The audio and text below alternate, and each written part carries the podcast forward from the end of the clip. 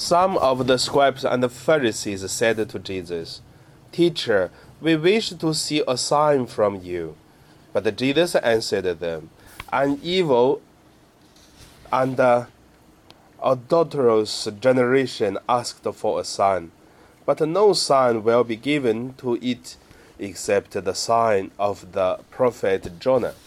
For just as uh, Jonah was three days and three nights in the belly of the sea monster, so for this so for three days and three nights the Son of Man will be in the heart of the earth. The people of Nineveh will rise up at the judgment with the generation and condemn it, because they repented at the proclamation of Jonah, and see, something greater than Jonah is here.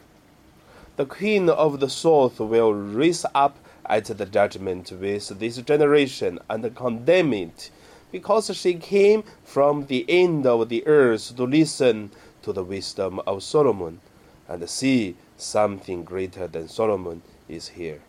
The Gospel of the Lord. Praise to you, Lord Jesus Christ. So, my dear brother and sister, today my meditation name is uh, Passover. First, let us look at the signs and uh, miracles. Jesus did a lot of miracles and signs when Jesus was doing his mission. During the three years of his public life, he healed the sickness, he cast out the demons, he raised up the dead, and then he even do a lot of miracles such as multiply the bread and the fish to feeding the people so that the people follow him uh, want to become him make him a king. So there's no doubt that jesus has a power has ability to make miracles. But today in the gospel we could see the pharisees and the scribes come to jesus to say make us miracles so that we believe so the fact is even they see miracles they don't believe that is why Jesus talk about uh, there is no signs to you. There's only one sign that uh, the Son of Man will stay at the heart of the earth in the tomb for three days and three nights and rise up again from the dead. So that is uh, Passover. And that is the biggest sign. And the people will believe through this. So now let us look at the second point the Passover. The Passover, um, I remember a few days ago, one parishioner asked me, Oh, Father, what does mean Passover? What does mean 逾越奧跡? So I explained to this parishioner. And then suddenly making me feel very interesting. The situation, the life we are living in this coronavirus, in Hong Kong's situation, is very familiar, similar like the Passover. Look at that Jesus, he suffered. And Jesus lived with the struggles of his uh, disciples, see so many miracles, but doesn't believe. Still waiting for the glorious of uh, kingdom of Israel. Just before Jesus died, they still want to force Jesus to become king like many times uh, I believe that Judas not want to betray Jesus or he want to uh, kill Jesus. No, he want to force Jesus to become a king of Israel. So, and also, after the resurrection of Jesus, before the, before the ascension of Jesus. And then his disciples were walking with Jesus on the Olive Mountain. Still, his disciples say, Are you going to restore the kingdom of Israel?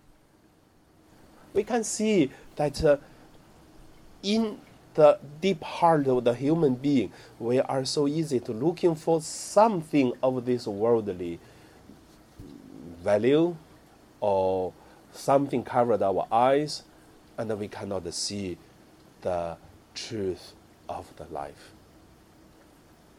But there's one thing can make people open the eye. That it is uh, the only sign, the Passover, the death of Jesus, and the resurrection of Jesus Christ. So in today's the gospel, we could see, and Jesus use another two uh, very interesting image. He said the first image is about uh, Jonah. So Jonah went to Nineveh. Nineveh, it is the capital city of uh, Ashur. And that is a, a Gentiles kingdom. At that time, they have become stronger and stronger.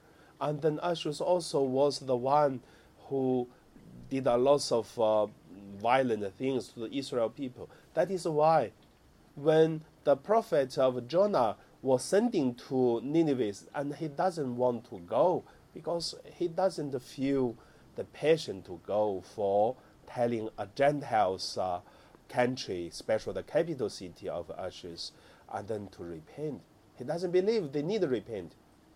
But the fact is, as soon as the message was delivered, after Jonah was uh, swallowed by the monster fish, after three days, when he arrived, he just do work like by by pass. Just do a favor. But he doesn't have the passion to do. But however, he did. And then the beautiful thing is the people in Nineveh, they repent, they believed, they sacrificed. And then the second image Jesus used is about uh, the, the king, the queen from the south. That is from the Solomon's. During Solomon's time, the queen from the south, it is also Gentiles, not uh, Israel people, not the Jewish, but uh, Gentiles. From very far away come to listen the wisdom of Solomon. We consider the highest wisdom, the true wisdom is God. So that is why Jesus said, Look, someone from far away from the Gentiles world and come to looking for God. But Jesus said, There is something greater than this. He is talking about uh, the kingdom of God he proclaimed, he introduced. He wished the people of uh, his nation could accept this message, but they did not. So I hear why I say Passover. So unless that the people experienced that Jesus' suffering, death, and the resurrection, they cannot believe. The beautiful word after the resurrection of Jesus, we call it the Passover, and then the uh, uh, Peter opened the upper hall, the door, and that upper hall was locked for many days. That is why every time when Jesus appeared among them, it's always say Jesus go through the door when the door was locked. So the Passover is not only a resurrection of Jesus. Passover it is an experience that uh, the disciples of Jesus experience themselves resurrection, and then they are not only repent, but they has new life. Of course, they experience the scary 40 days after, not 40 days, but uh, yeah, after Jesus' uh, resurrection, after Jesus' death, before the resurrection around that days, and also before Jesus appeared to them. And uh, actually, it is 40 days because they were staying in the upper hall waiting for the Pentecost, the come of uh, the Holy Spirit. So today is Hong Kong. We experience something, suffering, scary things. We also have a lot of conflicts, political things, and we also doubt uh, the religious uh, effects Some people were talking about uh, our Catholics involved too much of the political things. Some people said we are not uh, have enough or strong voice in the political issues. So look at people say different things. So how do we do? People are angry, people are conflicted, and people are separated because of uh, different understanding. And people feel scared for the coronavirus. All this, I would say, we are experiencing the suffering of Jesus. Today, I'm doing mass in my office. So, yeah, that's the situation. And also, many priests in mainland China, they are doing mass in their own room, not because of the coronavirus, but other things. I also remembered after my ordination, my first Christmas uh, celebration for the 24 midnight. At, I was in Beijing City. Only two of us, my teacher is a priest, and me, two of us had a celebration of the Easter, uh, uh, Christmas. So, in the whole world, many people experience difficulties, the persecutions, the conflicts between the different groups, different understandings. We are experiencing the passion of the Christ. So Passover, let uh, the the faith we have strengthen each of us in this situation so that we reborn again by the help of God. So that is the Passover. When everyone feels scary, and let us do our best to protect ourselves, and then put a safe heart at here.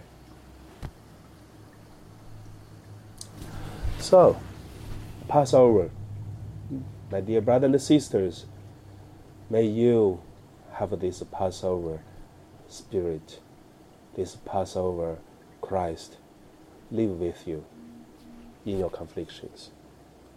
And now, we pray to each other through this Holy Eucharist.